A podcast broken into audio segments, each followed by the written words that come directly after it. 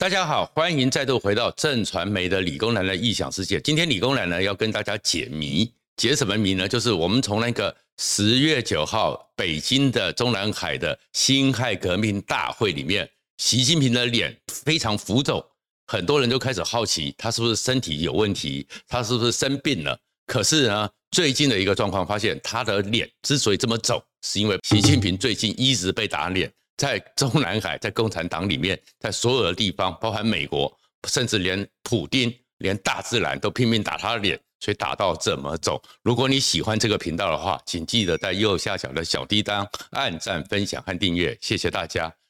最近呢，习近平呢开始对于中国的内部不断有动作，不断想要树立权威。可是《华尔街日报》最近一个独家消息出来，习近平被打脸了。习近平的一个命令，连中央政治局都出不去，直接在中国内部受到了中共的权贵，还有中国共产党党员全面的打脸，让习近平是不是他的威权还像大家想象的这么的巩固，引起了很多的好奇。这怎么讲呢？《华尔街日报》报道说，因为习近平大概是在十月十几号，十月中的时候呢。又在他最重视的侠客岛里面特别在重申，房子是用来住的，不是用来炒的。习近平下令针对中国要继续的打房，要继续的处理房价。他下令要启动房屋税改革，也就是你有囤房的，你有炒房的，你有两房以上的，你有租房子的，税上面要把给你进行一个税制改革，要解决中国囤房、炒房、高房价的问题。而这个东西出来之后呢，诶，可是后面才发现说，竟然直接被打脸。首先呢，是七常委之一的韩正，直接跟习近平建议说，你点名了三十个城市要开始做试点的房屋税改革，要打房。他说这个东西伤害太大，建议你不要三十个，缩小规模，缩小内容，剩下十个就好。哇，这简直是直接呛瞎习近平了。然后还不止如此呢，发现说中国的精英，就是根据《华尔街日报》报道，中国的精英，中国的共产党党员开始大量的表达不满的意见。中国的财政部、中国的住宅和建设部，还有中国的国税总局，开始呢发下意见书，请公务人员表达一下对于房屋税改革、对于习近平的改革的一个意见，全面被打脸，雪片的公文和雪片的抗议。在中国内部里面流传，他们认为说，哪一个共产党党员没有一两间房的，你这样子搞下去，不是每个九千万共产党员都不要混了吗？就不要过日子了吗？然后呢，说打房呢就会造成房价的崩跌，共产党员们呢生活会受到重大影响，朝不保夕，衣食无着，那衣食无着就会影响到整个中国呢，消费会崩高涨，物价会狂奔，整个人民不聊生。跟习近平就直接对着干了，这个事情其实对于中国共产党这种国家是非常严重的。我们知道，全世界处理房子的问题都很难。台湾过去的时候，王建煊呐，曾经是股市，或是过去的时候，内政部好几次想要针对囤房啊、房屋空屋，包含这柯文哲早期还想专心市政的时候，都曾经有想过，都很难。可是，在共产国家里面，应该，尤其是习近平这种威权，应该一声令下，没有人敢反对。没想到大家都打他脸，而大家打他脸之外，还不止如此。习近平什么都抓在一起。最近又一个困境是什么？我们也都知道是限电。那习近平讲说中国要共同富裕，大家要脱贫。习近平一直不同意电价用市场机制要限制电价。可是十月八号的时候，李克强直接跳出来打脸。本来中国的电价上涨幅度是有个限制的。李克强直接说，可以直接上涨到百分之二十，上涨到百分之二十，然后呢，后面如果是高耗能产业上涨不下电，所以电费开始要调涨。那这个东西一讲出来之后，马上在江苏电费当天、第二天就调到了百分之十九点九四。如果每一天都是这种十九点九四下去，中国人他们现在怎么去用电？而且大自然给习近平非常不友善，通常是十一月十八号以后，中国的北方才会进入摄氏零度线，也就是北方的寒气流下来。可是，在十月十七号的时候，北京就已经降到了零下负零点一度，从山东的西北部到北平河北的中部，北京的中部，一直到山西，一直到陕西，全部都在零度线以下。在你现在又缺电，电价又贵又冷的情况之下，然后你又不准烧煤，也没有煤可以烧，天然气又贵，电费也不足，电炉也不行的时候，其实习近平又被天气给打脸了。而这打脸之外，后面就是说，哎，他们曾经讲说，浙江千里迢迢一万公里向哈萨克买煤，所以呢有好朋友三万六千吨，没想到后来又被中国媒体追出来，又打习近平的脸，因为这批煤就是澳洲煤，中国的一些电力帮、煤力帮跟习近平在对着干的这种团力力量呢，他们在海外成立公司，然后买的是澳洲煤，再透过这个呢。只是在文件上经过哈萨克洗产地，再捞习近平一笔，所以习近平要打贪反腐也再度被打脸。是然后这个整个打脸之后呢，没想到在这个时候，普丁其实也悄悄的打了习近平一个脸。普丁呢是最近接受美国媒体 CNBC 的专访，专访的时候呢，哎，就谈到了很多国际形势。那就是我们知道说，现在全世界能源就在飙涨，尤其是欧洲天然气。飙涨很严重，尤其是英国。可是呢，普丁就出来讲说：“哎，我绝对没有去哄抬价格。欧洲的现在的天然气，欧洲的能源的高涨，能源危机跟我无关。”讲完之后，他突然就提到了说：“他认为习近平是不会攻打台湾的。”哎，这个话讲起来好像是说：“哎，没有这个问题，他没有看到这个迹象。”可是后面讲的话呢，人家觉得国际上分析是觉得。那个普丁是另有用意，然后他说他看了半天，习近平是不需要用军力的，因为整个中国的比美国强多了。哎，这话就很奇怪，为什么中国会比美国强？他说他看了资料，中国的购买能力是比美国强大，所以中国是可以什么东西都买的，不需要动武。那这个时候，那大家就看懂了，普丁在讲什么？普丁在讲的是说，第一个。我老大哥在这边，你习近平如果真的在台湾海峡、南海这边动武，我老大哥是认为这不好的。他其实是暗示习近平说，你真动武，我不会站在你这一边，你自己看着办。因为你要动武是你的事，老大哥不会挺你。如果你动武之后跟美国、日本、英国、法国、德国全部对干起来，那是你家的事，我老大哥不挺你。第二个是说，你习近平有钱呐。我俄罗斯其实俄罗斯我们知道它的唯一的经济就是靠卖天然气、卖煤、卖石油。我俄罗斯有煤有天然气，你中国购买力很多，你赶快拿钱来跟我买，解决你现在的问题。而且普丁后面呢还打了脸习近平一次，他是说他看了一下子，他认为南海这个问题呢确实有多国之间他们的利益和冲突，他希望不要有大国。在这个区域里面刻意的进行影响，大家要坐下来好好的和平对话，好好的根据国际法的处理。这简直是打脸了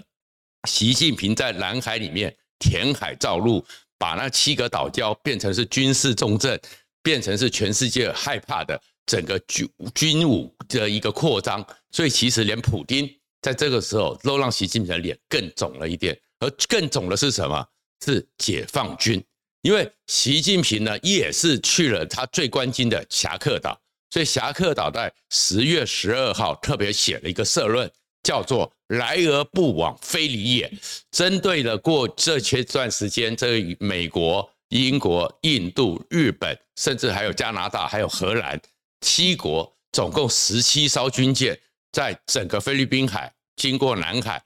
这个军演耀武扬威。所以他们说是习近平下令，来而不往非礼也。所以我们也知道，在十月的时候，最高纪录是十六架的军机同时骚扰我们的西南空域。而这样一个骚扰里面，就是说他们就是要呛虾，他们是不怕的。可是这种不怕的结果呢，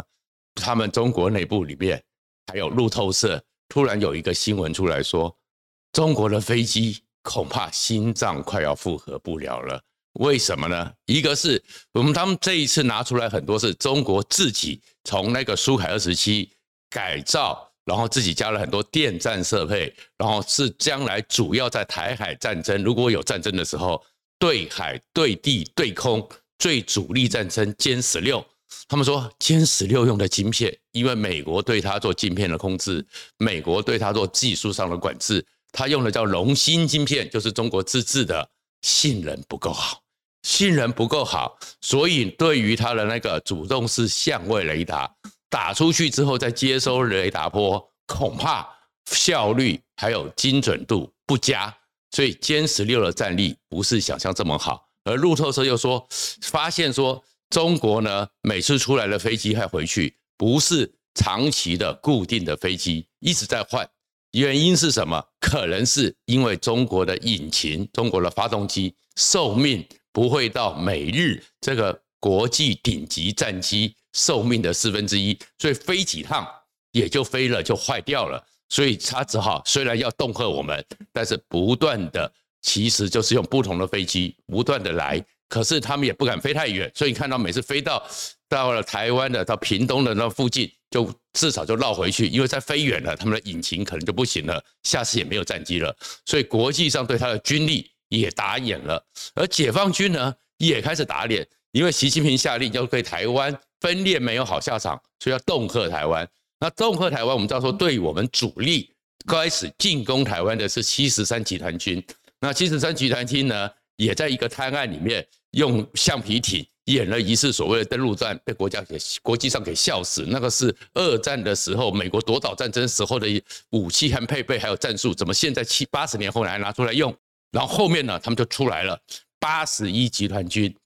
调用了中国的四点五万吨重量级的船舰，这种大轮船开始要千里千车千人攻打台湾。这什么意思？就是他们用这样一个民用的一个船，民用的大货轮，然后呢，在可以在千里之外，由八十一集团军就操演了千里之外运送三千七百辆战斗战斗车辆，一千七百人直接跨越台湾登陆台海，然后这个时候就要耀武扬威。可是全世界一看之后，当然中国的小粉红啊，胡锡进就很高兴。可是全世界仔细一看，就觉得笑坏了。为什么？因为八十一集团军是七十三集团军的后备军，也就是说，如果七十三集团军真的成功了，登陆了台湾海，渡过台湾海峡，成功了登岛，而且战立了滩头堡，建立了在台湾本土土地上的阵地之后，控制了海优空优之后，八十一集团军这种后备部队。才会渡海而来。那你现在七十三集团军能不能渡海都不知道，你弄个八十三一集团军这边作秀，那个是讲一个未来的故事吗？而且他那艘船呢，速度很慢，只有十六节，所以十六节的意思就是说，随便一颗飞弹瞄你都可以慢慢瞄。我们的新兵虽然现在呃阿兵哥只要服役四个月，只要四个月受训之后，他都有能力用炮用飞弹瞄准之后一颗打下去。就把你全部在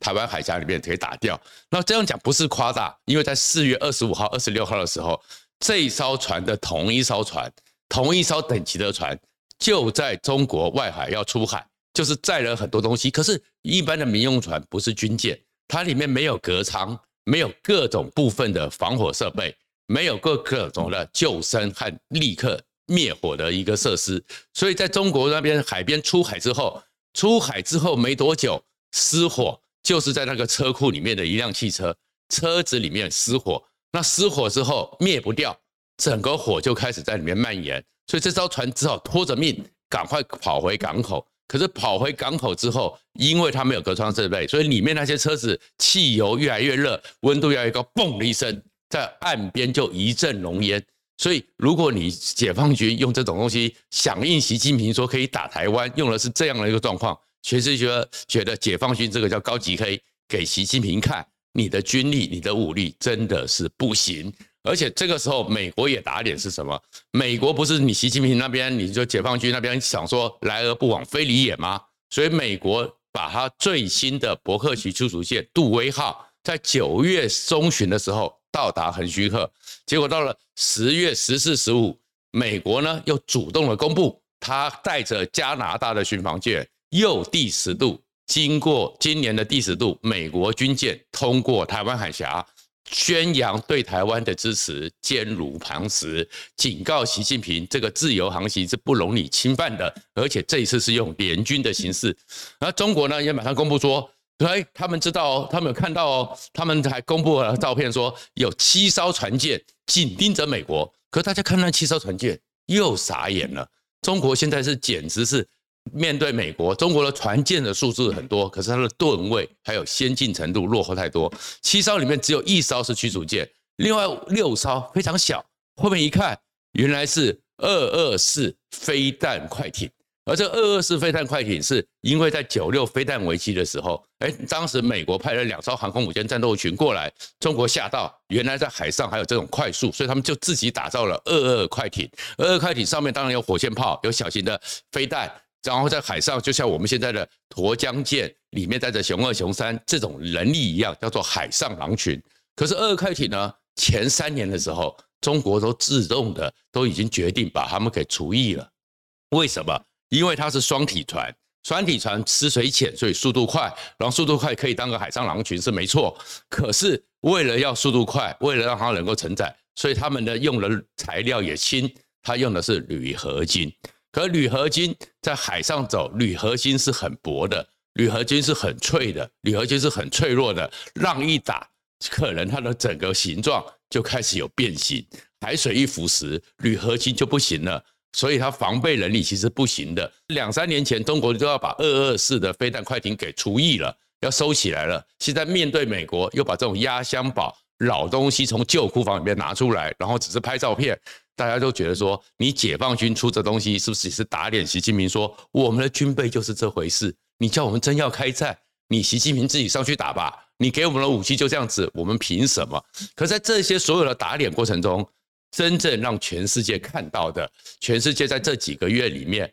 科技的媒体、地理的媒体、环保的媒体都有报道，叫做中国的整个。填海造陆叫做海绵工程，什么意思呢？其实整个中国兴起，美国对它开始压制，全世界会很在乎的，就是因为它控制了整个亚洲的生命线，南海填海造陆，美济礁啊，什么永暑礁都变成了岛，到跑道都有两三千公尺长，上面还放了飞弹阵地，放了雷达。可是从六月的时候，英国的媒体会开始报道，他们发现很多人去看，发现说。它下面的这个填海造陆的地基呢，类似像海绵一样，非常的脆弱。他们后面就开始讲说，如果习近平要继续去搞的话，它会是整个习近平最大的前坑。永远补不满，什么意思呢？填海造陆大概在二战之后，全世界开始在做。可全世界在做的时候，你要知道，海沙这样子整个丢下去，丢下去之后，慢慢累积起来之后，你旁边再用钢筋水泥，像我们呢台中人比较熟的消波派，消波块就丢下去，把它巩固住。可是，一般的填海造陆，像我们的麦寮六轻，像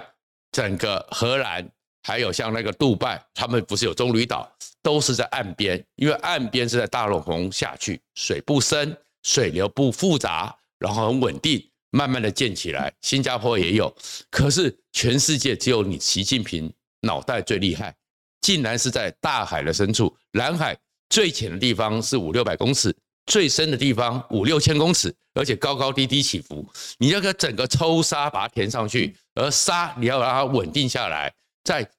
表面上都已经很难了。我们九二一大地震的时候，台湾就出现了一个状况。九二一的时候，当时那样一震一下，地理学家、地质学家都知道，五十年之内，只要有大雨，只要有地震，就会有土石流。所以台湾一直现在很多时候就会出现土石流。为什么？因为整个泥土你要慢慢的这样子堆积起来，稳固它中间的凡德瓦力，中间慢慢的紧实，至少。光我们九二一大地震，科学家就认知台湾至少需要五十年才能够让这些堆沙、这个震动之后的沙和石头沉稳下来，而那是在陆地上。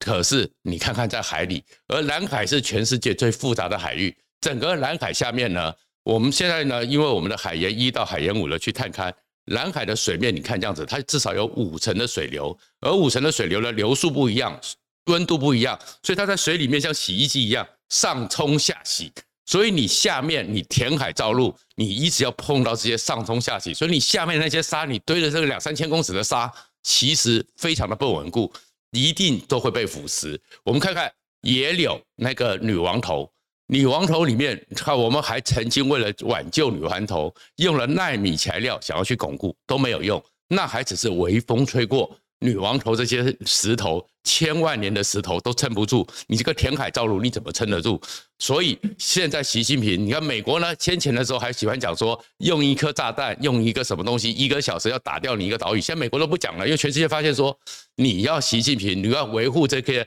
你南海这七个岛礁，你这些状况，你每年你已经花了几千亿人民币，你可能每年还要花几万人民币。光这个钱坑就把你习近平拖垮了，而这种说法不是骗人的。我们记得关西日本的关西机场，它也是填海造陆出来的。这个他当时是花了两百亿美金把它填海造陆出来，而且日本的精密技术里面还在里面埋了九百零九个在水底直接上来的起重机，因为知道下面会腐蚀会下潜，可是现在已经花了一千亿去美金去维护，而且。还是经过这几十年，这关西机场启用到现在，每年还会下潜六公分、六公里，然后到目前为止累积已经往下沉了三点四公尺，然后之后过一段时间就要花大笔的钱把它给重新撑平。所以你会看到，有时候大雨台风的时候，关西机场整个里面就会积水，就已经不稳，而且它是在靠在岸边，而且日本的技术这么好，都撑不住，要花这么多钱。所以，习近平最后会被打脸的。他的一个强国梦，认为他可以控制南海，成为一个海权国家。最后，上帝和大自然会狠狠的把他脸打得又浮又肿，人类的最大猪头。谢谢大家。